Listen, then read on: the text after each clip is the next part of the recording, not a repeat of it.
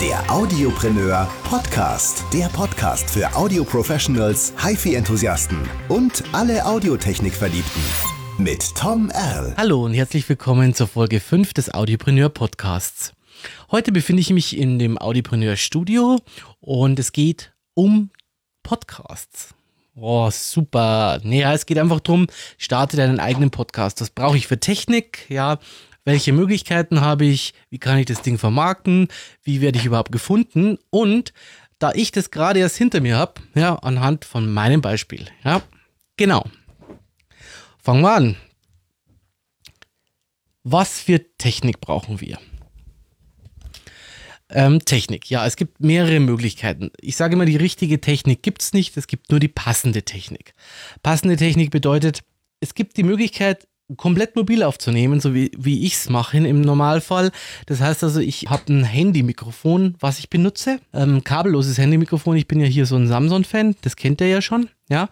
Ähm, die zweite Möglichkeit ist natürlich, ich baue mir ein festes Studio. Ja, in einen Raum, der wenig Hall hat, am besten irgendeinen rechteckigen Raum, wo, wo es Vorhänge und einen Teppich gibt, ja, oder zumindest einen Auslegerteppich. Und äh, dann starte ich damit. Ja, genau. Das sind erstmal, es ist, es gibt wirklich nicht die richtige Technik, sondern nur die passende Technik. Natürlich habe ich bei einem äh, bedämpften Raum einfach die Möglichkeit, weniger Halt zu haben. Es klingt vielleicht etwas besser, aber grundsätzlich ist es so, wenn ich mobil sein will, brauche ich natürlich so ein, so ein kleines Headset-Mikrofon. Und ähm, da ist dann die Audioqualität außenrum natürlich nicht das Wichtigste, aber ich kann jederzeit mobil aufzeichnen und es klingt auf jeden Fall besser wie das Standardmikrofon im iPhone. Wir gliedern das Ganze jetzt erstmal. Wir kommen jetzt erstmal zu diesen ähm, kabellosen Mikrofonen. Wie gesagt, da würde ich euch das Samsung XPD1 empfehlen. Das ist ein Mikro, das stecke ich, das ist in der Folge 1 des Audiopreneur Podcasts vorgestellt und getestet.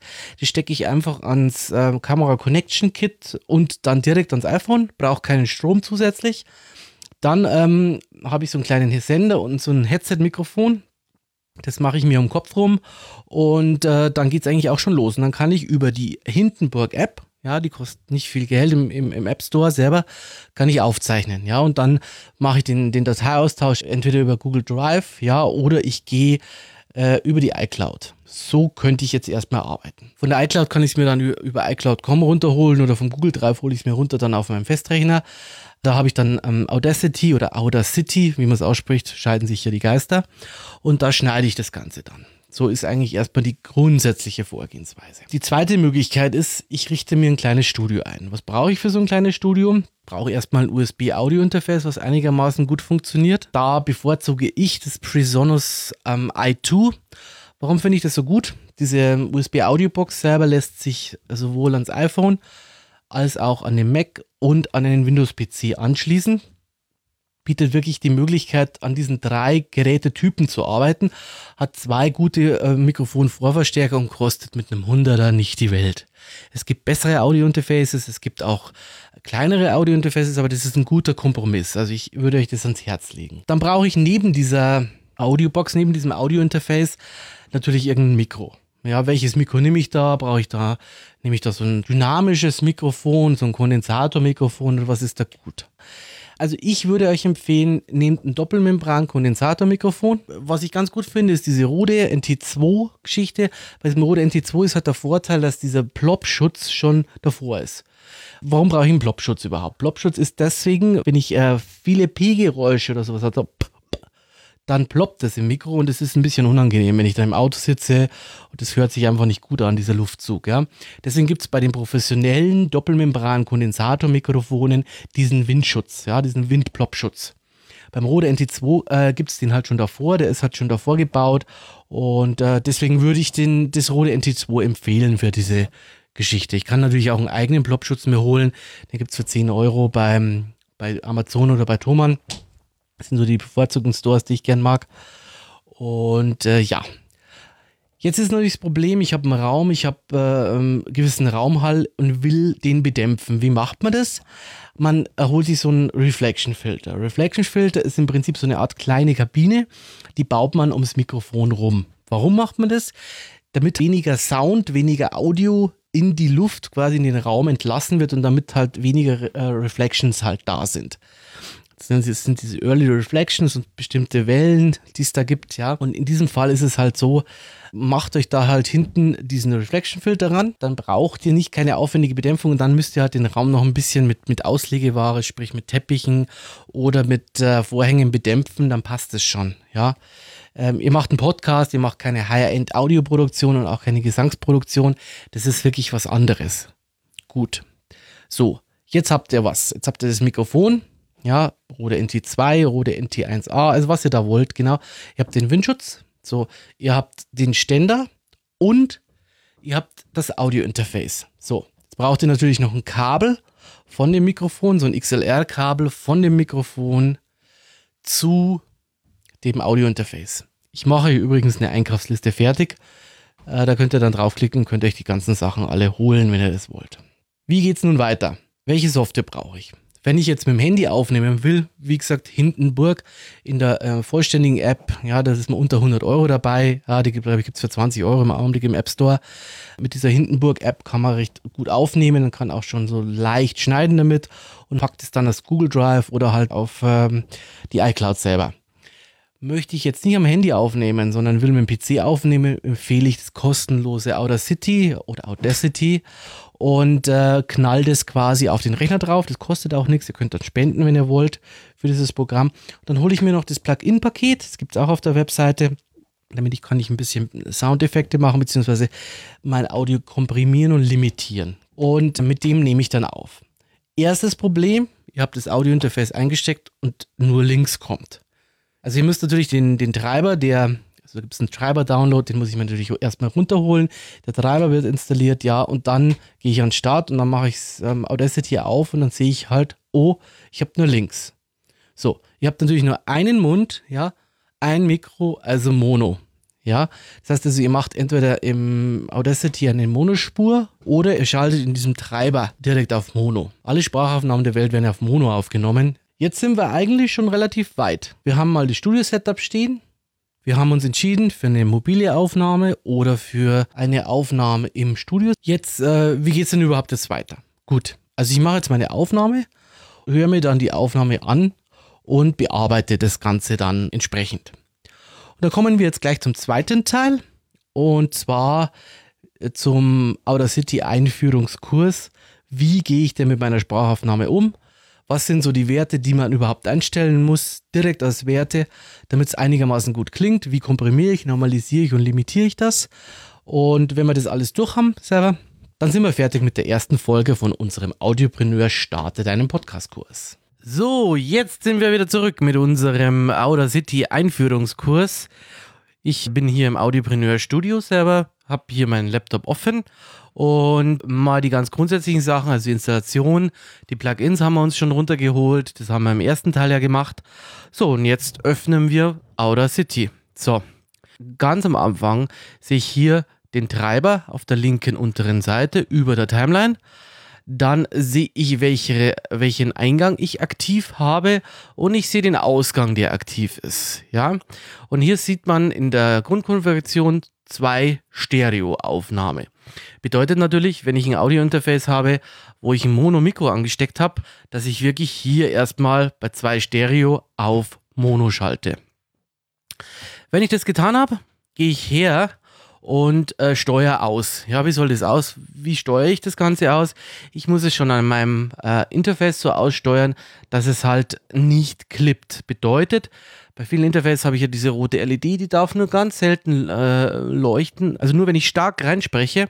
Und hier ist auch ganz wichtig zu wissen, dass man erstmal eine Testaufnahme machen sollte. Das heißt, ich pegel das jetzt zum Beispiel an meinem Presonus Interface ein und dann mache ich hier eine Testaufnahme und spreche ganz normal rein, vielleicht sogar einen Tick lauter, weil man spricht meistens immer bei so Testaufnahmen zu leise und dann spreche ich rein und schau mal, wie sich hier meine Amplitude verhält, also wie hoch die Berge sind. Wenn die Berge ganz oben anstoßen, ja, und schon so eine so ein äh, so ein Plateau machen, also abgeschnitten sind, dann ist es schon zu laut, ja. Also wirklich, es sollte hier so sein, dass also ähm, nur die lautesten Stellen oben anstoßen. Wenn es ein bisschen zu leise ist, ist es jetzt nicht ganz so schlimm, als wenn es zu laut ist und schon in der Aufnahme zerrt. Das kann ich nämlich ganz schwer wieder rausrechnen oder rausbringen. Dann macht ihr einfach mal eure Aufnahme. Man kann äh, zwischenzeitlich, wenn ich hier auf Aufnahme gehe, kann ich natürlich hier wieder stoppen, ja, und dann wieder hier weiter aufnehmen. Ja, wichtig zu wissen an dieser, äh, an dieser Geschichte ist, wenn ich stoppe und weiter aufnehme, dann ist es bei Audacity nicht so, dass der quasi an der Stelle, wo ich bin, weiter aufnimmt, sondern er macht unten eine neue Spur. Das ist an sich nicht schlimm, ja, muss man nur wissen und man muss die Spuren halt dann zusammenbauen, beziehungsweise einfach diesen Teil, den ich hier unten habe, umgruppieren dann mache ich meine Aufnahme. Also praktikablerweise lasse ich es einfach durchlaufen. Ja, es soll ja eh relativ lebendig wirken.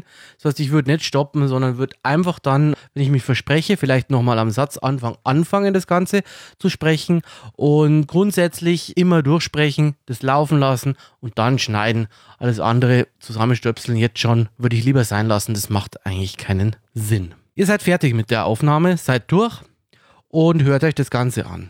Ganz einfach Shortcut ist unten hier. Man hört schon hier diese ähm, Leertaste selber.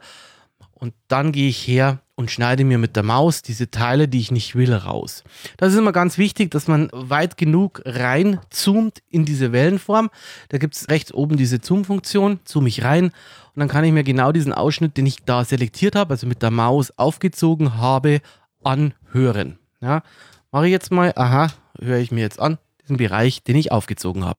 Glaube ich, dass das richtig ist, ja, drücke ich diese Löschtaste an der Tastatur, also unterentfernen diese Löschtaste und lösche mir diesen Bereich, den ich selektiert habe. Dann höre ich mir das nochmal an, hier, und merke, okay, irgendwie habe ich so einen Klippen drauf. Es ist also nicht sauber geschnitten. Dann empfiehlt sich, den Endpunkt des Schnittes, ja, und den Anfangspunkt des Schnittes neu zu setzen. Wahrscheinlich ist es eher der Anfangspunkt, ja. Ich setze den neu und schaue, dass ich bei der Amplitude, also bei der Wellenform, so weit unten bin, dass es gegen Null geht. Ich kann auch hier zwei, drei Zentimeter nach links verschieben oder zwei, drei Millimeter nach links verschieben, je nachdem, ja, ob es sich, ob es ein Wort abgeschnitten ist oder ob es nur dieses Klippen ist. Und dann schneide ich nochmal und höre es mir nochmal an. Falls es jetzt funktioniert hat, wunderbar, Schnitt ist gut, weitermachen und weiter hören. Was ist zu sagen zum Schneiden? Es wird ja immer propagiert, ja, möglichst wenig Schnitte möchte ich nicht. Ich würde euch raten, möglichst wenig Schnitte, aber Schnitte da, wo sie sinnvoll sind. Sprich, es müssen nicht zu viele drin sein, sonst äh, stockt der Textfluss und auch Sachen wie, wie Schmatze und so weiter. Und zu viel Schnaufer schneide ich gern raus. Manchmal gelingt es nicht perfekt, aber mir ist es immer noch lieber, dass es einigermaßen perfekt ist und rausgeschnitten ist, als wie wenn es total langatmig ist und man irgendwie diesen Textfluss überhaupt nicht mehr erkennt. Das ist vor allem, wenn man am Anfang ein bisschen aufgeregter ist. Bei mir war es genauso. Ich bin es ja nicht mehr gewohnt, länger zu sprechen. Dann stockt der Textfluss, gibt einfach Probleme dann da drin und äh, man sollte da einfach schon ein bisschen schneiden. Alle E's müssen nicht raus, aber ein paar tut dem Verlauf immer ganz gut, sage ich, ja. Habt ihr das jetzt erstmal alles geschnitten und es ist alles so, wie ihr euch das vorstellt? Müsst ihr zwei Sachen bedenken. Und zwar braucht ihr vielleicht ein Podcast-Logo. So ein Logo kann man sich zum Beispiel bei Pfeiffer, ähm, Pfeiffer mit zwei R hinten, das ist eine App, die gibt es für iOS, es gibt auch ein Webportal, da kann man sich so, äh, so ein, so ein Audio-Logo bauen lassen. Ja, das heißt, so ein Jingle, äh, so ein Opener, ja, und, und Musikbecken und so weiter, kriegt man also bei diesen Pfeiffer-Jungs, sage ich jetzt mal. Die Qualität ist sehr abhängig davon, ob die schon mehr gemacht haben oder weniger gemacht haben. Da einfach mal in die Bewertungen reinschauen. Wenn ich wirklich professionelle Qualität will, habe ich noch einen Tipp. Und zwar waveaudio.de die Wave Audio Jungs, das ist der Herr Müller ähm, an erster Stelle, der komponiert euch sogar ein Logo. Das kostet also ein bisschen mehr Geld und ist nicht für laut zu haben. Dafür habt ihr kein Problem mit irgendwelchen Rechten. Bei Pfeiffer weiß man immer nicht, wo kommen die Musiken her. Muss ich da irgendwelche äh, Rechte abdrücken, Rechte bezahlen dafür, irgendwelche GEMA-Gebühren. Das ist alles immer schwierig, weil, weil die Jungs auch irgendwelche Musiken teilweise hernehmen. Wenn ihr da nicht abgemahnt werden wollt, macht's lieber gleich gescheit. Lasst euch euer eigenes Logo komponieren und es geht bei waveaudio.de bei Herrn Müller. Einfach hier auch den Gutscheincode 2 nennen, dann kriegt ihr ein bisschen Rabatt. So, wenn ich mehr Spuren jetzt haben möchte oder mir die Logos noch zurechtschieben solle, dann ziehe ich mir einfach diese Wave-Dateien per Drag and Drop hier in dieses Schnittfenster rein. Es geht automatisch eine eigene Spur auf. Mit dieser eigenen Spur selber habe ich die Möglichkeit, die Sachen nochmal zu verschieben, nochmal anzupassen und äh, mein Logo davor zu packen und dann mein geschnittenes, gesprochenes dahinter und hinten vielleicht noch ein Endpunkt, ein Endstinger, vielleicht irgendeine Endmusik oder sowas, was, was ihr habt, einfach noch dazu packen. Genau, wenn ich damit fertig bin, dann sollte ich erstmal die Lautstärkeverhältnisse einstellen. Das heißt, ähm, eigentlich nicht hier über Null drehen, also in der Spur habe ich so einen Lautstärkeregler selber, würde ich nicht über Null drehen, sondern ich würde eigentlich die Spuren, die leiser werden sollen, einfach nach unten drehen. Und wenn ich dann fertig bin, dann gehe ich in Normalisieren. Normalisieren kommt ein Dialog, der nennt sich Normalize. Da würde ich anklicken Gleichspannung entfernen, senkrecht auf 0.0 zentrieren und maximale Amplitude normalisieren auf minus 1,0 dB. Ich würde jetzt hier nicht auf 0 normalisieren, ich sage gleich warum, ähm, sondern auf minus 1. Ich würde diesen Headroom noch lassen, weil wir später noch limitieren und dieser Limiter läuft immer nicht so ganz, ganz rund manchmal und das ist immer ganz gut, wenn noch ein dB Headroom ist. Deswegen, wie gesagt, minus 1 dB hier eingeben, hat sich bei mir bewährt bei diesem Programm. Das habe ich soweit gemacht. Ja, dann ist die Wellenform, ihr seht schon, ist ein bisschen höher geworden. Dann gehe ich her, ja, und gehe bei Effekte auf den Kompressor. Bei dem Kompressor selber würde ich als Grenzwert eingeben, so minus 15. Die Nebengeräusche würde ich bei minus 35 dB setzen. Alles andere wird dann abgesenkt, beziehungsweise wird nicht mit hochgezogen. Ähm, das Verhältnis würde ich auf 4 zu 1 setzen. Die Ansprechzeit mit 0,2 Sekunden ist in Ordnung. Die Abklingzeit mit einer Sekunde würde ich auf 1,2 Sekunden setzen. Ähm, Anhebung auf 0 dB nach dem Komprimieren vornehmen muss angeklickt sein. So, und dann gehe ich auf OK. Ja, ich kann mir auch über Verwalten dann gleich eine Einstellung speichern. Und dann ist es so, ja, da mache ich das jetzt mal. Dann merke ich schon, aha, diese Wellenform ist irgendwie angeglichener, ist dicker geworden und ist ein bisschen höher gesetzt. So, jetzt sind wir mit diesem Bearbeitungsschritt fertig. Jetzt sollte ich mir das mal anhören, das Ergebnis. Mhm, klingt schon ganz gut, ja. Aber wir sind noch nicht ganz zufrieden. So, den nächsten Bearbeitungsschritt, den ich machen würde, wäre die Limitierung. Ich gehe auf Limiter bei den Effekten und stelle hier ein den sogenannten Hard Limit. Hard Limit, Input Gain, Right Channel, Left Channel schalte ich auf circa 5. Limit 2, ja, ich würde auf 0 dB nehmen die Holdzeit 10, die Holdzeit 10 Millisekunden ist in Ordnung. Ich gehe auf OK, ja, und höre mir das Ganze an. So, und wenn ich einigermaßen gut ausgepegelt habe, funktioniert das so, ja, mit einer 5er Einstellung. Wenn es zu ein hoher Pegel ist, dann würde ich die, diese Limiter-Einstellung auf 4 setzen, ja, aber so um die 5 funktioniert es normalerweise immer und klingt nicht schlecht. Ich kann hier natürlich perfektere Einstellungen vornehmen. Allerdings muss man sagen, man muss sich halt ein bisschen besser auskennen. Das sind Sachen, die gut funktionieren. So, und man muss wissen, der ähm, Podcast-Provider, den ich euch empfehle, der macht noch ein eigenes Soundprocessing. Bedeutet an sich, dass ähm, hier noch Sachen rausgerechnet werden, Sachen komprimiert werden, limitiert werden. Das heißt, wenn es so macht, wie ich es euch jetzt gesagt habe, dann funktioniert das relativ gut und vom Klang her kann man dann zufrieden sein. Ja, wichtig, dieses Komprimieren und Limitieren erhöht natürlich auch die Raumreflexionen. Das heißt, hattet ihr vorher einen Hall schon? Ja, ich nehme auch gerne mal in der Küche auf, wenn ich, wenn ich äh, äh, verjagt werde von meiner Frau. Ähm, hattet ihr vorher schon einen Hall drauf, ist der Hall natürlich ein bisschen stärker zu hören, weil die ganze Wellenform komprimiert und limitiert limitiert jetzt ist. Das muss man natürlich an dieser ganzen Geschichte wissen. Wenn ich diese Bearbeitungsschritte alle gemacht habe selber, dann bin ich eigentlich ready to rock, nämlich ready, das Ding irgendwie hochzuladen. Da ist es ganz wichtig, jetzt äh, das Ganze auch äh, zu exportieren, ja, und zwar nicht als Projektspeicher machen unter Datei, sondern ich gehe auf Ton exportieren, exportiere das Ganze hier und äh, mache daraus dann Dateityp Wave Microsoft Signed 16-Bit. Die kann ich gut hochladen zu Podigy, unserem Podcast-Provider, den ich euch in der nächsten Folge erkläre. Und äh, dann bin ich eigentlich schon ready to rock und kann eigentlich anfangen, mich um die Metadaten zu kümmern und um alles andere, was noch dazugehört.